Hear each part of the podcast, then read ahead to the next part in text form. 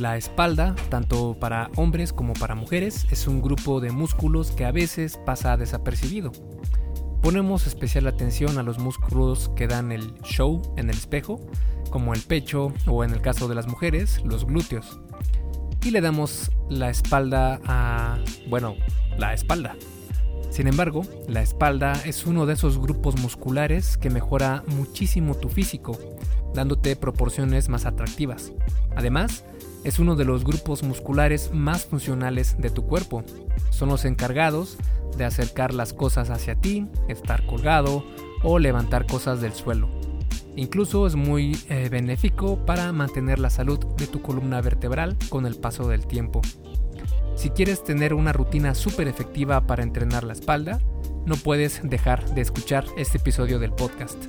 Y recuerda que este y todos los episodios son traídos a ti por Fase 1 Origen, mi video curso sobre salud y fitness para aquellas personas que van comenzando en esta nueva travesía de mejorar su físico, mejorar su salud. Y fase 1 origen es precisamente el origen de esta nueva eh, vida para ti y es el origen de tus nuevos hábitos, de tus nuevas rutinas saludables y demás que van a hacer que mejores tu salud y tu físico desde cero. Este videocurso está pensado para realizarse en casa, necesitas únicamente equipo mínimo para entrenar desde tu casa sin necesidad de ir al gimnasio. Si te interesa saber qué más contienen estos cursos, porque son dos, uno para hombres y otro para mujeres, puedes ir a esculpetucuerpo.com diagonal fase 1, todo junto, sin espacio, y el número 1 con número, no con letra, fase 1. Y bueno, sin más, ahora sí te dejo con el episodio número 109 del arte y ciencia del fitness, el podcast de esculpetucuerpo.com. Yo soy Mike García y te veo en dos segundos. Para comenzar este episodio, vamos a hablar sobre por qué mujeres y hombres deben poner atención al entrenamiento de la espalda. En el gimnasio, la mayoría de hombres solo entrena los músculos visibles, que son el pecho, los brazos, los hombros, y dejan de lado lo que no se puede ver tanto en el espejo como la espalda o bien las piernas. Y la mayor parte de las mujeres entrena mucho más las piernas y glúteos, pero dejan de lado la espalda y hombros. Pero entrenar todos los, todos los grupos musculares traen beneficios a tu salud y forma física. Para los hombres, una espalda en forma de, de V transmite poder y es sumamente atractivo.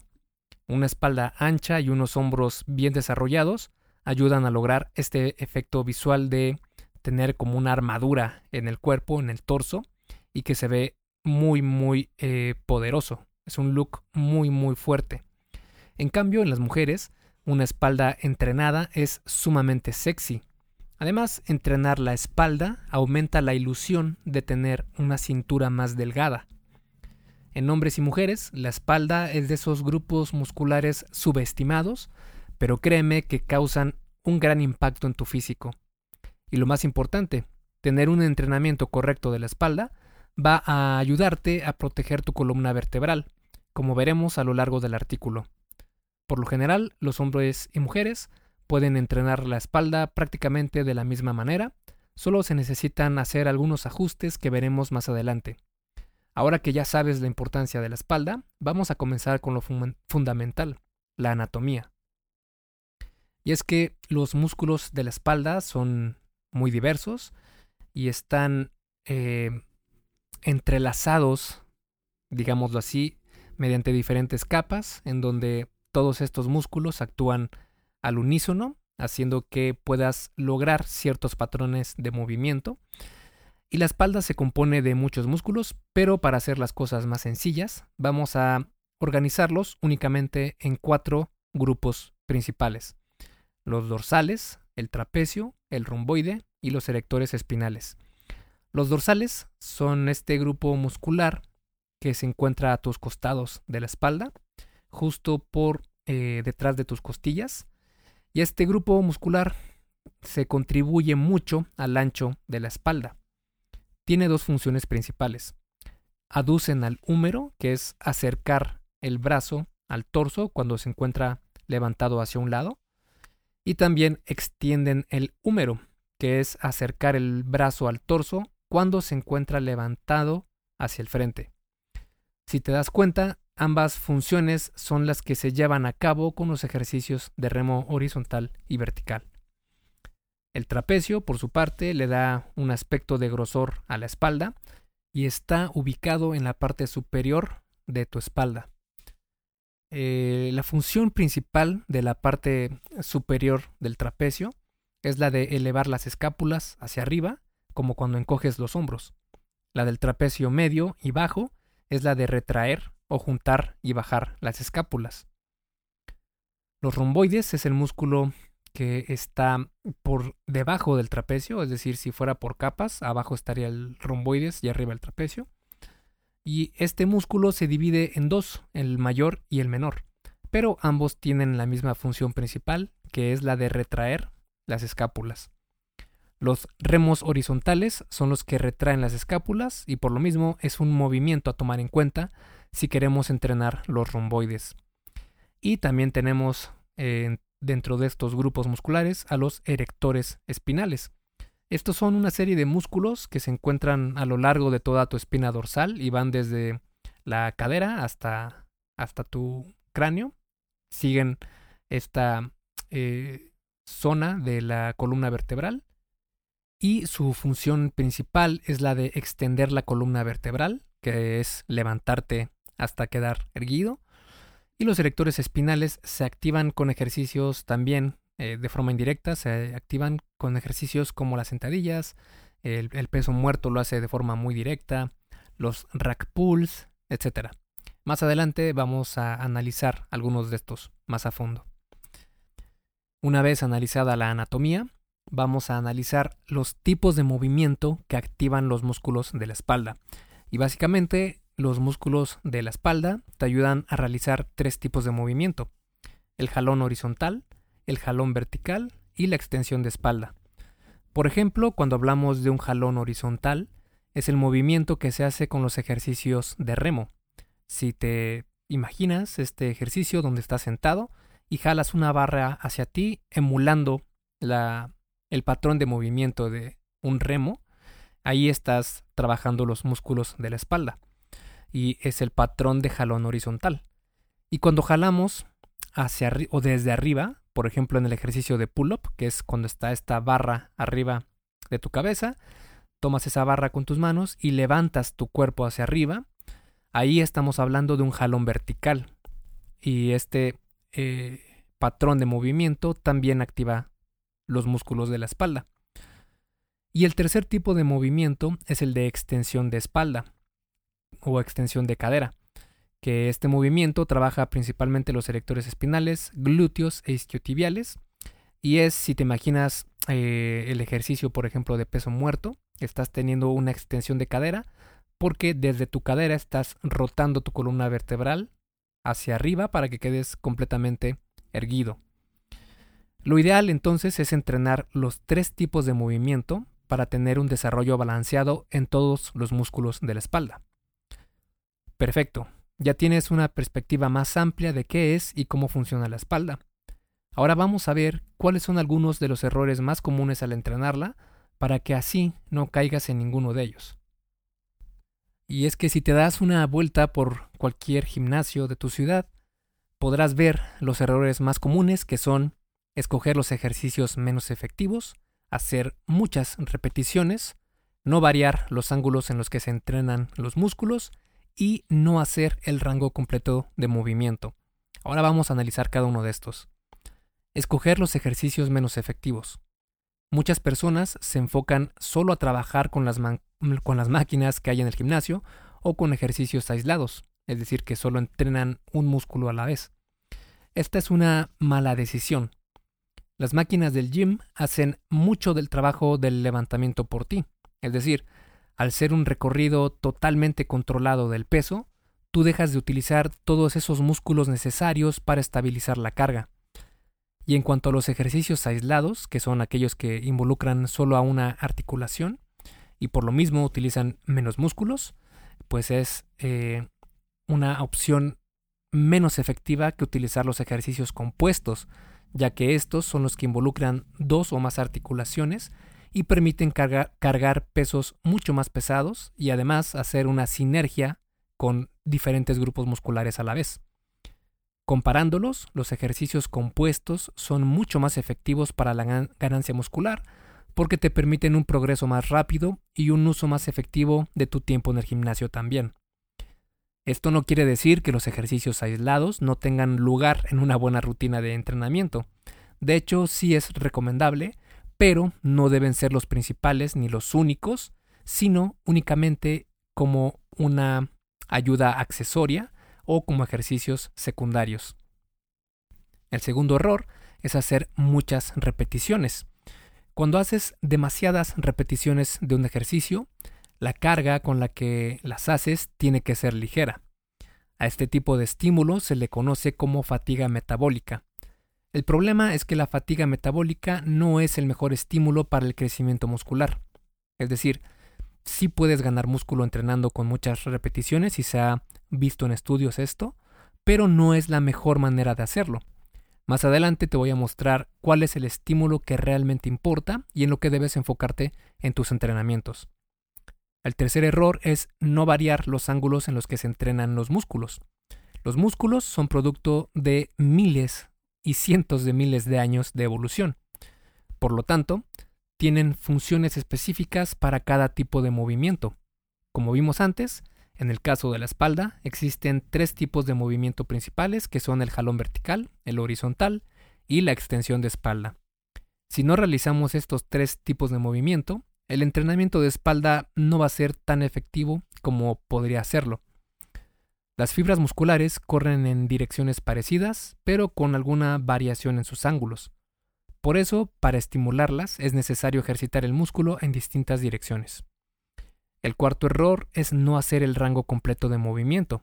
Este es otro gran error que se ve en los gimnasios porque eh, en los estudios se ha encontrado de forma conclusiva que realizar los ejercicios con mayor rango de movimiento o con un rango de movimiento completo es una mejor forma de entrenar los músculos.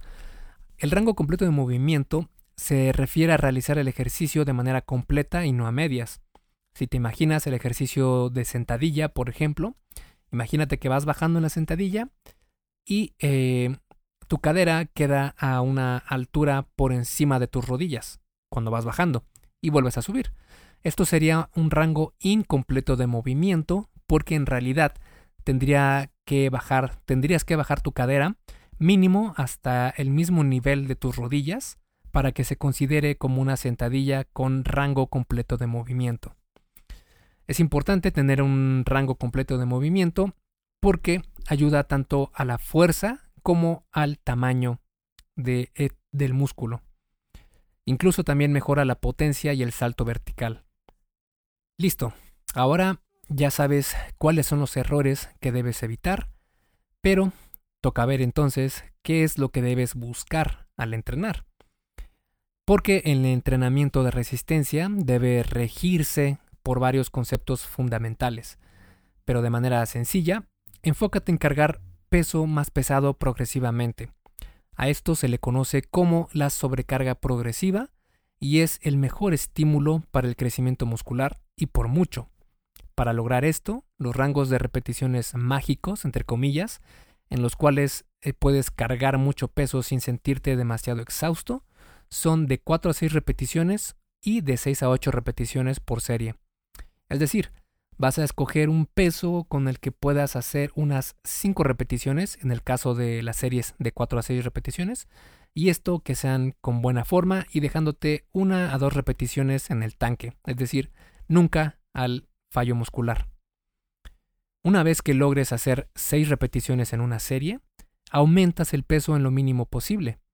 Esto va a provocar que solo puedas hacer unas 4 repeticiones por serie. La idea aquí sería que vuelvas a esforzarte por lograr hacer de nuevo 6 repeticiones con el nuevo peso. Logrado esto, vuelves a aumentar el peso en lo mínimo y así sucesivamente. El rango de 4 a 6 repeticiones entrena más la fuerza, que es sumamente importante para ganar músculo cuando entrenas de forma natural, es decir, sin ayuda de esteroides. Y el rango de 6 a 8 te permite aumentar el volumen de entrenamiento, que también es un factor primordial del crecimiento muscular. Y lo que me gusta del rango de 6 a 8 repeticiones es que además de aumentar el volumen de entrenamiento de forma significativa, sigues estando en, en, rangos de repeticiones de fuerza, que es sumamente importante como te había comentado. Y lo ideal aquí es mezclar los dos, peso pesado para ti y volumen de entrenamiento. Y sí, ya lo sé, el youtuber hiperenorme más famoso que conoces recomienda entrenar con miles de repeticiones por serie. Eso podría funcionarle a él, no tanto porque sea mesomorfo o porque su genética sea la mejor, sino por las sustancias que utiliza. La industria del fitness está llena de personas que utilizan esteroides y esto no es ningún secreto. Incluso hay quienes utilizan cantidades bajas de esteroides para no ser tan grandes y así disimular los efectos anabólicos que tienen en su organismo. Sin embargo, nunca te recomendaría algo así porque son increíblemente dañinos para tu salud y créeme que no hay manera segura de utilizarlos. Y es que mm, cuando utilizas esteroides vas a crecer, entrenes bien o no. Incluso vas a crecer sin entrenar. Así lo demostró la Universidad de Charles R. Drew en, de Medicina y Ciencia, donde realizó un estudio en el que los participantes que utilizaron esteroides y no entrenaron ganaron más masa muscular que las personas que no utilizaron esteroides y que sí entrenaron con supervisión y con dieta. Los esteroides cambian todo, incluso tu salud.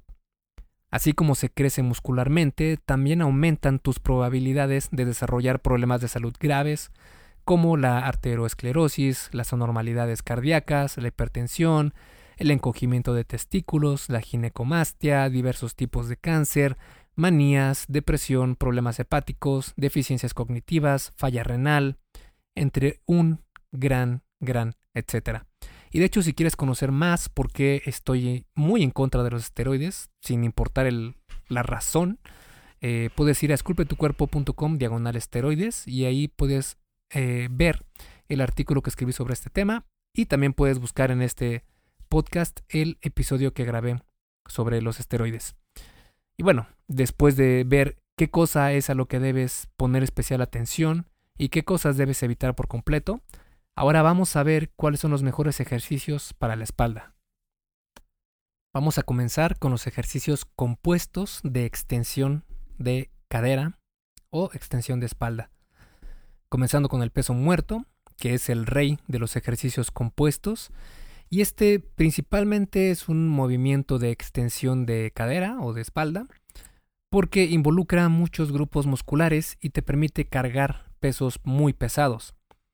Eh, a muchas personas piensan que es un ejercicio que causa lesión en la columna, pero los estudios muestran todo lo contrario. Se ha encontrado que hacer peso muerto y sus variaciones con buena técnica es un excelente ejercicio para aumentar la masa muscular y prevenir lesiones. Y aquí enfatizo con buena técnica porque si no lo haces así, es casi seguro que sí te vas a lesionar. De hecho, si quieres eh, ver cómo hacer una buena técnica con peso muerto, te recomiendo que busques en YouTube a Mark Ripito, que es un ícono en la técnica para el levantamiento de pesas, especialmente para principiantes. Y ahí hay un video que te muestra en español cómo hacer de forma correcta el peso muerto. Para buscarlo puedes ir a YouTube y pones en el buscador peso muerto Starting Strength, que es el negocio de Mark Ripito y ahí vas a encontrar un video muy muy completo donde te explican de forma muy sencilla cómo realizar este ejercicio tan completo. Otro ejercicio es el peso muerto sumo. Este es un, una variación del peso muerto convencional donde se utiliza un parado mucho más separado en los pies para disminuir el rango de movimiento y transferir la carga más a las piernas que al torso.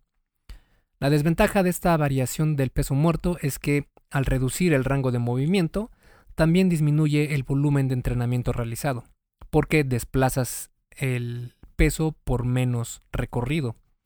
Sin embargo, te permite cargar más peso en comparación con el peso muerto convencional. Al final de cuentas, puedes probar ambas variaciones y ver con cuál te sientes mejor. Personalmente me gusta combinar ambas. Lo que hago es que en un bloque de ejercicio de aproximadamente 8 a 10 semanas hago el peso muerto convencional y en el siguiente bloque de, de igual 8 a 10 semanas lo cambio por el peso muerto sumo. Otra variación del peso muerto es la que se hace con la barra hexagonal. Esta variación es muy parecida al peso muerto convencional, pero donde cambia es porque se utiliza una barra hexagonal, o también conocida como trap bar, y se utiliza esta barra porque permite aprender el movimiento más fácilmente, además de que pone menos estrés en la columna. Al igual que peso muerto sumo, hacerlo con barra hexagonal te permite cargar más peso que con un peso muerto convencional. Otro ejercicio compuesto, que es el último de estos que entrenan con el patrón de movimiento de extensión de cadera o extensión de espalda, es el rack pull.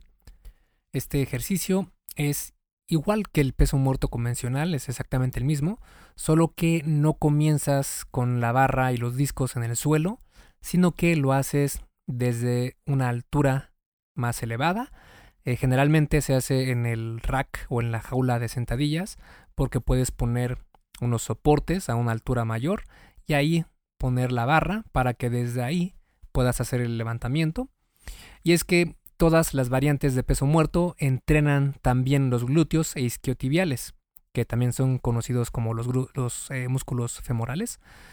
Y por eso también pueden ser considerados ejercicios de tren inferior, especialmente para el tren posterior si no quieres incluir estos grupos musculares en tu entrenamiento de espalda, una alternativa es la de hacer rack pulls en lugar de peso muerto. El movimiento es prácticamente el mismo, solo que al utilizar este ejercicio con los soportes que elevan la barra, disminuye la activación de los músculos del tren inferior y maximiza el uso del trapecio y los erectores espinales. Hey, rápidamente, antes de seguir con el episodio, ¿me harías un favor? Si te está gustando lo que estás escuchando en este podcast, ¿puedes compartirlo en tus redes sociales? Basta con que tomes una captura de pantalla o te tomes una foto y compartas la publicación en Facebook, Instagram o en cualquier otra red social mencionando el podcast El arte y ciencia del fitness. Porque simplemente con que hagas esto, que realmente no te lleva más de un minuto, me ayudas un montón a que Esculpe tu cuerpo crezca y podamos cambiarle la vida a muchas más personas. Y si haces esto, no olvides etiquetarme en la publicación para que pueda agradecerte personalmente. En Facebook estoy como blog Esculpe tu cuerpo y en Instagram como Esculpe tu cuerpo. Vale, sigamos entonces donde nos quedamos en el episodio. Pasando ahora a los ejercicios compuestos de jalón vertical, comenzamos con el pull-up, este es un ejercicio, como te comentaba, de patrón de jalón vertical y también es uno de cadena cerrada. Es decir, que tus manos eh, no se mueven, están fijas y lo que levantas es tu cuerpo.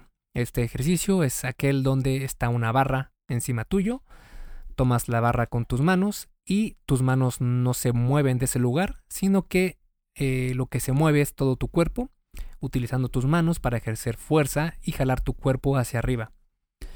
Los ejercicios de cadena cerrada son una manera efectiva de activar los grupos musculares. Hacerlo con peso extra es una gran manera de activar los dorsales. Un ejercicio muy parecido a los pull-ups son los chin-ups o dominadas. Este es un ejercicio idéntico a los pull-ups, solo que eh, en esta variación o en este ejercicio tomas la barra que está por encima tuyo con las palmas hacia arriba y los brazos más juntos, creando así un agarre más estrecho. Este es uno de los ejercicios clásicos que ha demostrado su efectividad a lo largo de decenas de años. Estos dos ejercicios son de cadena cerrada, como te comentaba, pero también están sus versiones de cadena abierta, que serían, por ejemplo, el pull down, ya sea el agarre abierto o cerrado. Y este ejercicio es el que encuentras en todos los gimnasios es esta máquina donde te sientas y arriba de ti está la barra y lo que haces es tomar esa barra con tus manos y jalarla hacia ti. El pull down es un ejercicio que se activa prácticamente igual que cuando se hacen los pull-ups o los chin-ups. Aunque si quieres tener algo más de activación en el bíceps, El pull-up mostró que los involucra más que el pull-down según los estudios. Una buena opción es variar los agarres en la barra, añadiendo variaciones como el agarre supino, que es hacer este mismo ejercicio pero palmas arriba, tomando la barra, o variando las manijas para tener, eh, por ejemplo, un agarre neutral, que es con esta manija que viene como en forma de V. Y lo que debes evitar es hacer este ejercicio llevando la barra detrás de tu cuello, porque se ha encontrado que no es tan eficiente e incluso podría llegar a ser lesivo. Lo mejor es hacerlo apuntando, entre comillas, a la barra hacia tu pectoral en la cabeza clavicular, que es la parte alta del, de tu pecho, digámoslo así. Y ahí es el objetivo a donde debes llevar la barra y no hacerlo por detrás de tu cuello. Esto no es para nada efectivo. Otro ejercicio es el pull in a una mano, que es un ejercicio parecido al pull down, pero se hace con una manija de una mano, que al ser realizada de esta manera, permite contraer un poco más los dorsales porque tienes un mayor rango de movimiento. Eh, como nota, si quieres ver los videos de estos ejercicios, porque es un poco eh, difícil y extraño explicar cómo son por medio de audio, puedes ir a esculpetucuerpo.com diagonal rutina guion espalda y ahí vas a ver la versión escrita de este episodio del podcast y ahí tengo videos de cada uno de estos ejercicios. Pasando ahora a los ejercicios compuestos de jalón horizontal, comenzamos con un clásico que es el remo con barra. Este es un movimiento de jalón horizontal y hacer un movimiento donde el torso está flexionado, porque lo que haces es, eh, digamos que empiezas con la barra y los discos en el suelo, lo que haces es flexionar tu cadera para tomar la barra con tus manos y teniendo el torso flexionado, jalas la barra hacia arriba, haciendo repeticiones y hacerlo de esta manera trabajas de manera indirecta los erectores espinales y también el trapecio. Está también el remo Pendley, que este ejercicio te permite cargar mucho más peso que con un remo con barra convencional, porque este ejercicio se realiza con un movimiento más eh, violento, más con más potencia al realizarlo, y por lo mismo eh, te permite cargar más peso. Remo sentado con agarre abierto y cerrado también es otra opción muy interesante porque normalmente se piensa que los movimientos como los chin-ups y los pull-ups activan más los músculos dorsales. Sin embargo, los estudios muestran que los remos horizontales activan de igual manera o incluso más en ciertas circunstancias los dorsales y pone más énfasis en el trapecio. También se ha encontrado que hacer el remo sentado es mejor para activar los dorsales. Otro ejercicio interesante son los remos con mancuernas. La ventaja de utilizar mancuernas es que ambos lados de tus brazos trabajan exacto con el mismo peso, mientras que en ejercicios bilaterales, un lado puede ejercer más fuerza para contrarrestar la falta de fuerza de, eh, del otro lado. Por eso siempre es buena idea mezclar algunos ejercicios unilaterales con, ayuda de mancuernas. La desventaja es que estás limitado al número de mancuernas en tu gimnasio. La otra desventaja es que los aumentos de peso en las mancuernas se dan en 5 libras o en 2.5 kilos. Esto va a obstaculizar la sobrecarga progresiva porque no podrás aumentar el peso tan fácilmente.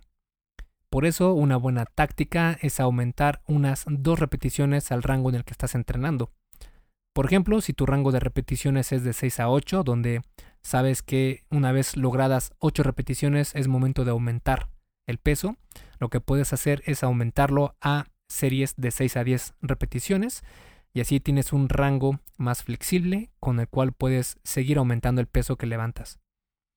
Otro ejercicio es el remo T-bar o T-bar, que eh, este ejercicio es donde tienes la barra y tú te paras eh, bueno, tienes la barra y solo pones discos de peso en un solo lado y lo que haces es tomar una manija de, en forma de V, ponerla por debajo de la barra y lo que haces es pararte con las piernas abiertas y en medio la barra, flexionas tu cadera, tomas la manija D que a su vez está anclada a la barra y lo que haces es jalar esta barra. O jalar, mejor dicho, esta manija que va a levantar la barra. Y cuando hagas este ejercicio, asegúrate que los discos no sean grandes, es decir, que sean máximo de 25 libras, porque eh, cuando realizas el ejercicio, los discos van a tocar tu pecho. Y si tienes discos muy grandes, esto va a reducir significativamente tu rango de movimiento. Por eso es mejor utilizar discos medianos o pequeños. El último ejercicio de esta categoría son los remos Mados.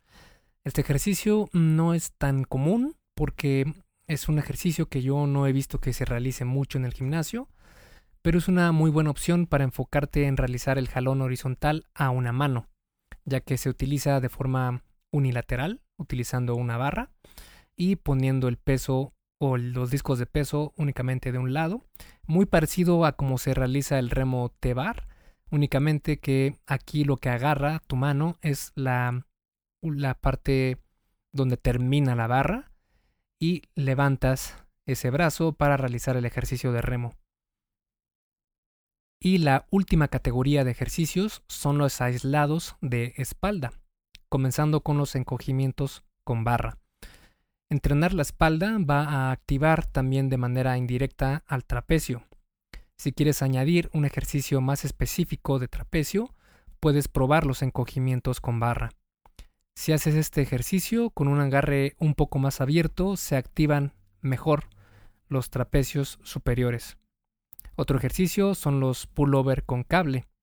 Este ejercicio solo actúa en la articulación del hombro, extendiendo el húmero, es decir, acercando el brazo al torso desde el frente, y hacer esto aísla los músculos dorsales sin utilizar otros grupos musculares. Y también están las hiperextensiones, que este ejercicio utiliza los erectores espinales principalmente al levantar tu torso para estar erguido. El siguiente tema a tratar entonces son las diferencias de entrenamiento entre hombres y mujeres. Por lo general, hombres y mujeres pueden entrenar relativamente igual. Solo se tienen que hacer algunos cambios, especialmente en la elección de ejercicios y en el número de repeticiones realizadas. Anteriormente se creía que las mujeres tenían menos capacidad para crecer muscularmente, pero eso ha quedado totalmente desmentido. Los, estudios muestran que las mujeres ganan el mismo porcentaje de masa muscular que los hombres, e incluso algunas veces más. La diferencia es que las mujeres comienzan con mucho menos masa muscular que los hombres, pero las ganancias musculares son prácticamente las mismas entre hombres y mujeres. Otra diferencia es que las mujeres tienen mejores resultados con un rango mayor de repeticiones que los hombres. Otra cosa a la cual hay que poner atención es en la elección de ejercicios en mujeres. Es decir, los hombres podemos entrenar toda la espalda para tener un look poderoso y atractivo, mientras que una mujer, en cambio, debe moderar su entrenamiento con jalón horizontal porque este movimiento entrena bastante bien los trapecios y este músculo da un aspecto muy masculino y probablemente no es algo que una mujer busque.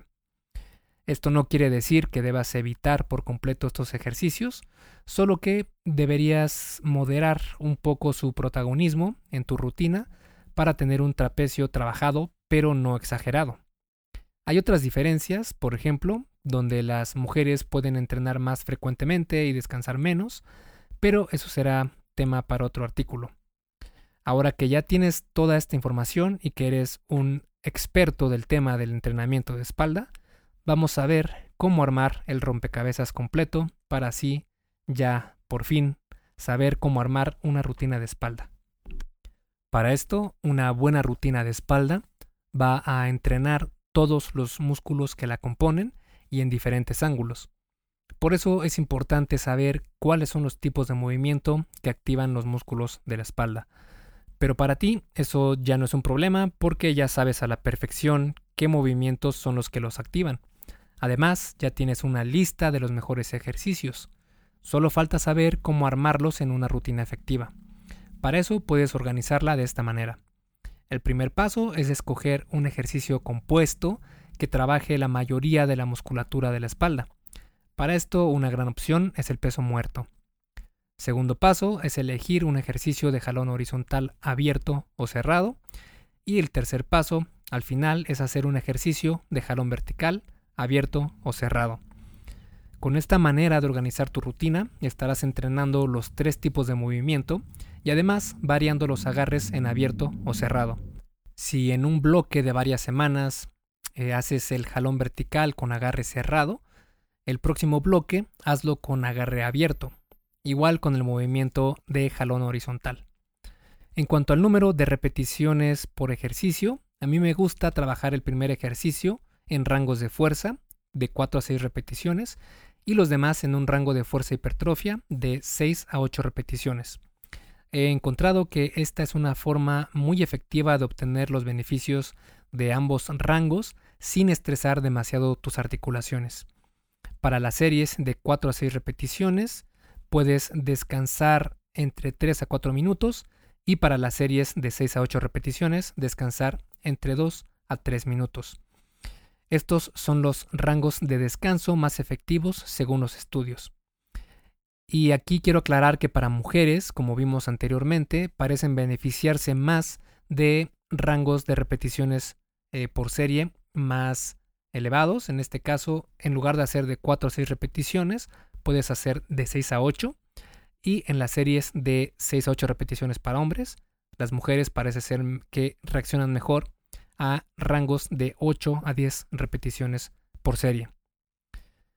Y bueno, sobre el número de series totales, tanto para hombres como para mujeres, un metaanálisis, que es un estudio de estudios muy muy completo, nos dice que entre 9 a 10 series al día por grupo muscular es un muy buen punto de partida y entre 12 a 20 series a la semana es una eh, donde encuentran los estudios que hay mayor beneficio por el esfuerzo realizado.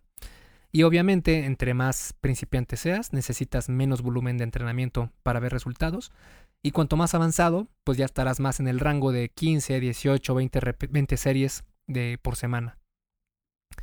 Vale, entonces, tomando todos estos puntos en cuenta, esta es una manera científica y muy efectiva de armar una rutina de espalda.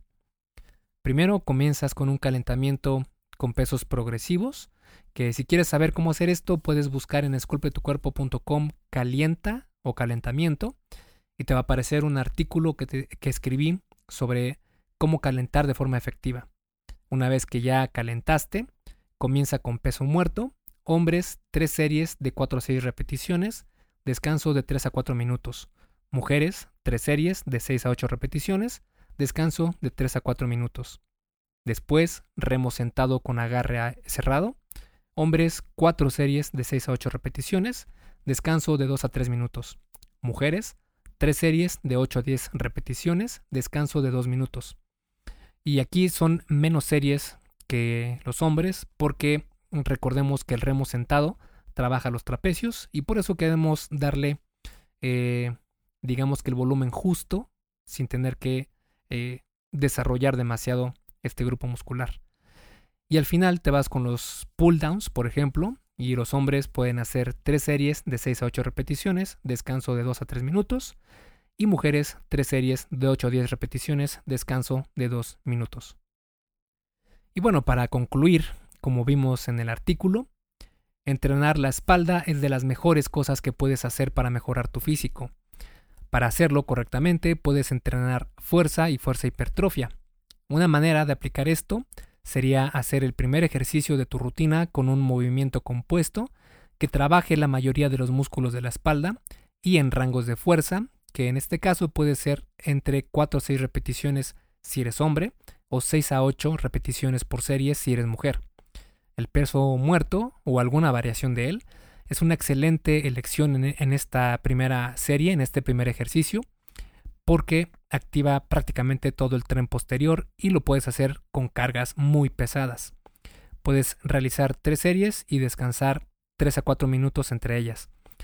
Después escoge un ejercicio que sea de movimiento de jalón horizontal, como el remo sentado, y trabaja la fuerza hipertrofia en el rango de 6 a 8 repeticiones si eres hombre y de 8 a 10 si eres mujer. Puedes hacer 4 series y descansar 2 a 3 minutos si eres hombre, o hacer 2 a 3 series si eres mujer y descansar 2 a 3 minutos también. Por último, escoge un ejercicio de jalón vertical y de nuevo entrena en el rango de 6 a 8 repeticiones. Puedes realizar 3 series de 6 a 8 repeticiones o de 8 a 10 si eres mujer y descansar entre 2 a 3 minutos. Y por supuesto, recuerda que la clave está en progresar en tus entrenamientos, cargando cada vez más peso y llevando una buena nutrición. Si no haces esto, va a ser bastante complicado que puedas ver resultados en tu físico y créeme que vale la pena esforzarse cada sesión de gimnasio. Esculpe tu vida, comienza con tu cuerpo. Y hasta aquí el episodio del podcast de hoy. ¿Te gustó? Si es así, déjame una calificación y tu opinión en Apple Podcast. Es muy sencillo y no te lleva mucho tiempo. Con esto me ayudas a que el podcast suba en el posicionamiento de Apple y así podamos llegar a más personas.